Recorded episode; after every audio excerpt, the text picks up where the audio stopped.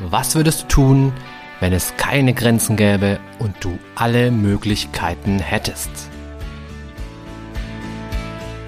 Herzlich willkommen bei Mind Skills to Go, dem Podcast für alle, die über sich hinauswachsen wollen.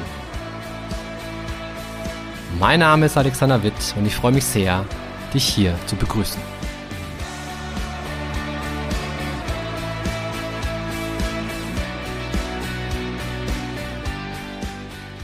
Ja, herzlich willkommen bei einer neuen Folge von Mind Skills to Go, dem Podcast, der sich, ja, der sich viel so mit mentalen Themen beschäftigt und genau darum soll es nämlich auch heute gehen, nämlich um den geheimen Leistungsboost, den noch keiner kennt.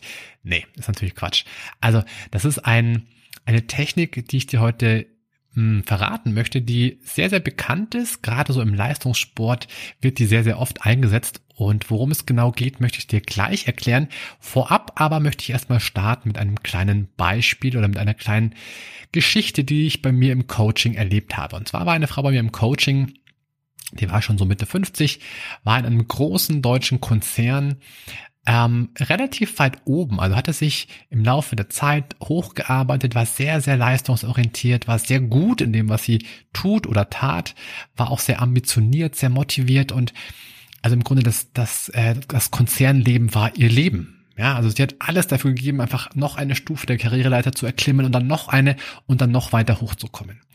Und jetzt hatte sie aber blöderweise seit einem Jahr ungefähr immer mehr so das Gefühl, Mensch, irgendwie, irgendwie kann es das noch nicht so ganz gewesen sein. Irgendwie bin ich noch nicht so richtig, mm, also irgendwie, wenn das alles war im Leben, dann wäre es ja echt schade. Und dieser Gedanke ist gar nicht so selten, gerade bei High-Performern. Und bei ihr ging er halt einher mit einem deutlichen Leistungsabfall. Das heißt, sie hat in dem Moment, wo sie drüber nachgedacht hat, Mensch, ist das wirklich alles, was ich machen möchte im Leben? War es das schon? In dem Moment war ihre Motivation nicht mehr so wie früher. Ja, sie hat sich nicht mehr so reingekniet, ist nicht mehr so die sogenannte, die klassische Extrameile gegangen und war irgendwie eher so ein bisschen lustlos, so ein bisschen, ach ja, komme ich heute nicht, komme ich morgen. Und das kannte sie von sich nicht. Sie war völlig irritiert dass sie so, so lustlos, so wurstig, so, so, ja, so in ihren Augen so schwach geworden war. Und ja, sie kam dann zu mir ins Coaching und meinte, Mensch, Herr Witt, da müssen wir irgendwas ändern, das, das, das geht so nicht. Ja, ich bin, ich kenne mich kaum wieder und, und ich möchte so nicht sein. Ich will eigentlich anders sein. Ich möchte volle Kanne Leistung bringen. Dieser, dieses innere Feuer, dieser, dieser Funke, diese Kraft, diese Power, die geht mir gerade komplett ab. Was kann ich tun? Und wir haben das Ganze so ein bisschen analysiert und hin und her geschaut. Und wichtig war vor allem, dass wir dann geschaut haben, hey, wie war das denn früher? Also wie hat diese Klientin von mir, wie hat die sich früher motiviert? Wie war das? Und dann hat sie erzählt, und zwar mit leuchtenden Augen, ja Mensch, und dann, dann habe ich da auch Nachtschichten eingelegt und ich habe mich fokussiert, ich habe eine Mindmap aufgezeichnet, ich habe recherchiert, ich habe mich dann mit dem CEO zusammengesetzt und der hat mich über den, grün, über den grünen Klee gelobt und es war, ah, es war so eine Stimmung, ich war, ich war wie elektrisiert, ja.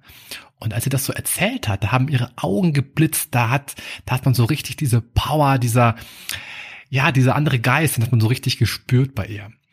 Und ähm, ich habe ihr das dann rückgemeldet und sie hat gemeint, ja stimmt, jetzt wo sie sagen, merke ich das auch. Also ich bin in einem ganz anderen, positiveren Zustand gerade. Ich fühle mich viel lebendiger, ich fühle mich viel aktiver, ich fühle mich viel mehr im Handel und viel mehr in meiner Kompetenz auch drin.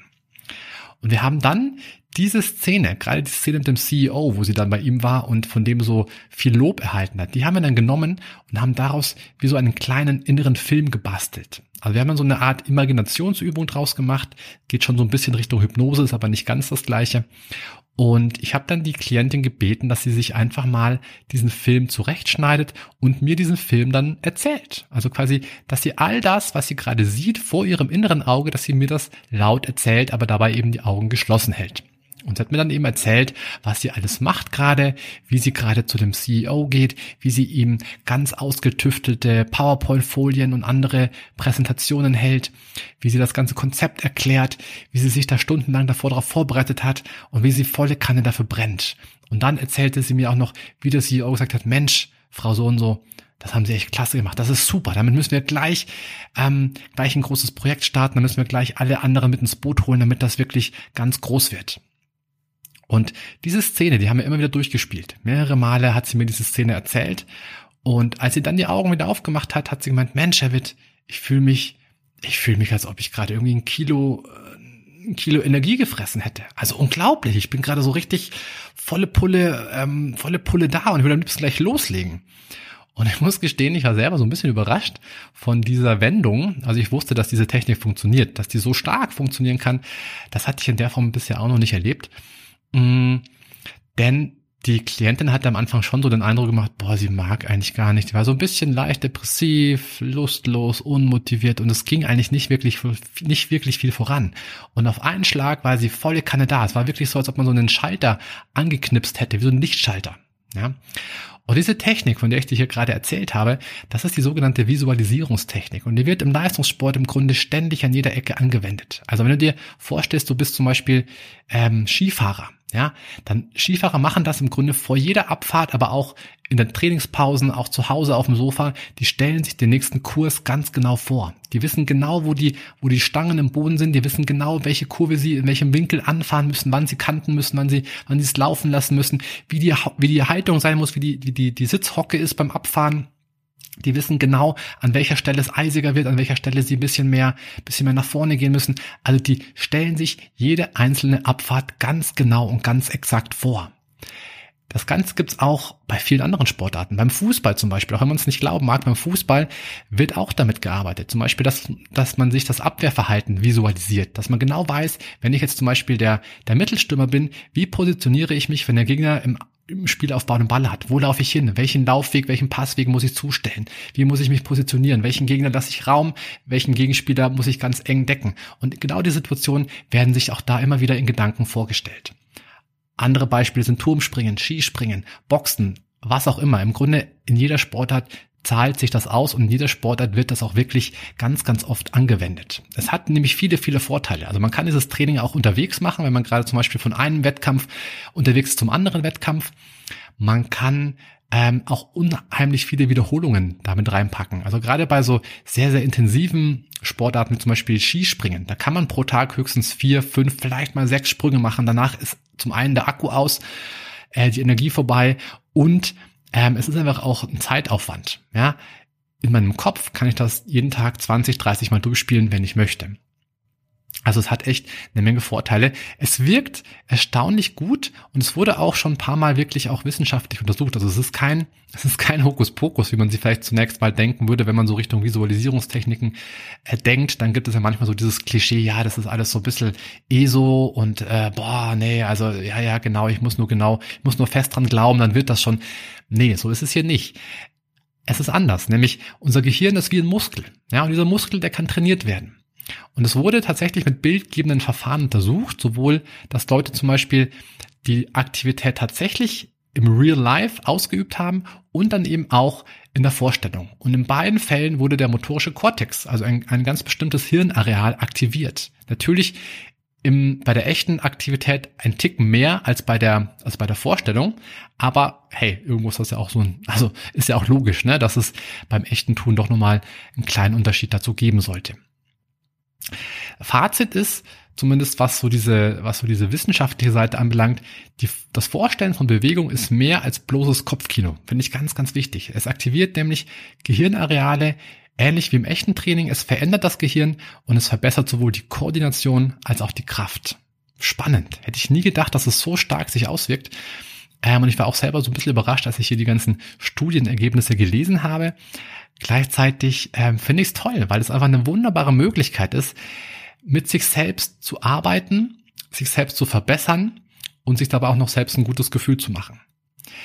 Beim Sportler ist es so, der sollte sich am besten so einen inneren Film ähm, vorstellen, der so konkret und so de detailreich wie möglich abläuft. Also im, im Idealfall, wenn ich gerade zum Beispiel mh, mm, beim Marathon bin, ja, oder beim, beim Triathlon, und ich merke so mittendrin so bei Kilometer, keine Ahnung, beim Marathon bei Kilometer 35, boah, jetzt wird's aber gerade echt, echt zäh, und echt anstrengend. Nee, jetzt mag ich eigentlich nicht. Und ich mir dann vorstelle, hey, meine Familie steht am Ziel, die feuert mich an, die jubelt mir zu und wenn ich durchs Ziel laufe, kommt mein kleiner Sohn mir entgegengelaufen, springt mir in die Arme und sagt, boah, Papa, du bist der Größte, du hast es geschafft. Wow, wuh, wuh, wuh. In dem Moment verschwinden diese müden Gedanken, in diesem Moment kommt so ein kleiner Adrenalinkick und ich kann wieder mit ein bisschen mehr Elan weiterlaufen. Also das sind so die kleinen Tricks und Tipps, die man da anwenden kann. Ideal ist die Methode, ähm, wenn man wenn man beides natürlich kombiniert, klar. Ja, also wenn ich mir das vorstelle, aber natürlich auch, wenn ich wirklich trainiere. Wenn ich das mir nur vorstelle, dann werde ich trotzdem kein guter Marathonläufer werden. Da kann ich noch so viel auf der Couch liegen und mir das vorstellen. Es wird leider nicht wirklich klappen. Und jetzt denkst du dir vielleicht beim Zuhören hier, ja, das ist ja super spannend irgendwie. Ähm, nur leider bin ich halt kein Leistungssportler. Ja, ich bin halt so ein klassischer Bürohengst und ähm, laufe halt selten Marathons, auch wenn ich es gern würde, auch wenn ich es eigentlich mir schon längst vorgenommen hatte, so als, als guten Vorsatz für das neue Jahr. Aber Marathon laufen ist halt bisher eher so, ein, so eine Fantasie von mir gewesen. Dann habe ich jetzt zwei Antworten für dich. Die eine ist, hey, wie wär's, wenn du es einfach mal startest? Ja, Marathonlaufen kann man immer anfangen. Das, ich kenne Leute, die haben mit, mit 60 oder 70 Jahren noch angefangen, von Marathon zu trainieren. Ja, das wäre Antwort eins. Antwort zwei ist, man kann diese Visualisierungstechnik aber wunderbar auch im normalen Alltag einsetzen. Man muss dafür jetzt kein, kein Olympionike sein, man muss dafür kein Fußballstar sein, man muss dafür kein Skispringer sein. Du kannst es ganz einfach einsetzen, zum Beispiel, ganz banales, klassisches Beispiel, fürs Klavierspielen. Ja, also du kannst natürlich Klavier üben, dass du dich hinsetzt und die ganzen Lieder spielst und die Fingerübungen machst. Du kannst es aber auch einfach dir vorstellen. Und auch das wird einen Effekt haben. Wo kannst du es noch einsetzen? Du könntest zum Beispiel dadurch auch Ängste überwinden. Also wenn du zum Beispiel so wie ich jemand bist, der der Schlangen und Höhe nicht so wahnsinnig prickelnd findet. Ja, also ich muss gestehen, Höhe finde ich so ein bisschen, also ab einer gewissen Höhe, da, da krampft sich mein Anus ein Stück weit zusammen und auch wenn ich Schlangen sehe, boah, also das ist nicht so mein Lieblingstier irgendwie, ne? Und man kann das auf vielerlei Weise, diese Ängste überwinden. Man kann zum Beispiel, ich könnte zum Beispiel wirklich eine Schlange anlangen und feststellen, hey, die ist ja gar nicht so gefährlich, wie ich zunächst dachte. Ich kann das Ganze aber auch in der Vorstellung machen, dass ich mir einfach vorstelle, ich habe da eine Schlange, ich gehe da rein in einen Raum voller Schlangen und mir, mir, mir kräuseln sich sämtliche Nackenhaare und ich bin, uah, es ist ganz grausig, aber ich gehe da durch und ich lange eine Schlange an und ich stelle fest, hey, die ist ja ganz trocken und die ist ja gar nicht so schlimm und die, die, die, ah, und dann gehe ich da raus und stelle fest, hey, ich lebe noch. Alles gut gegangen, ja.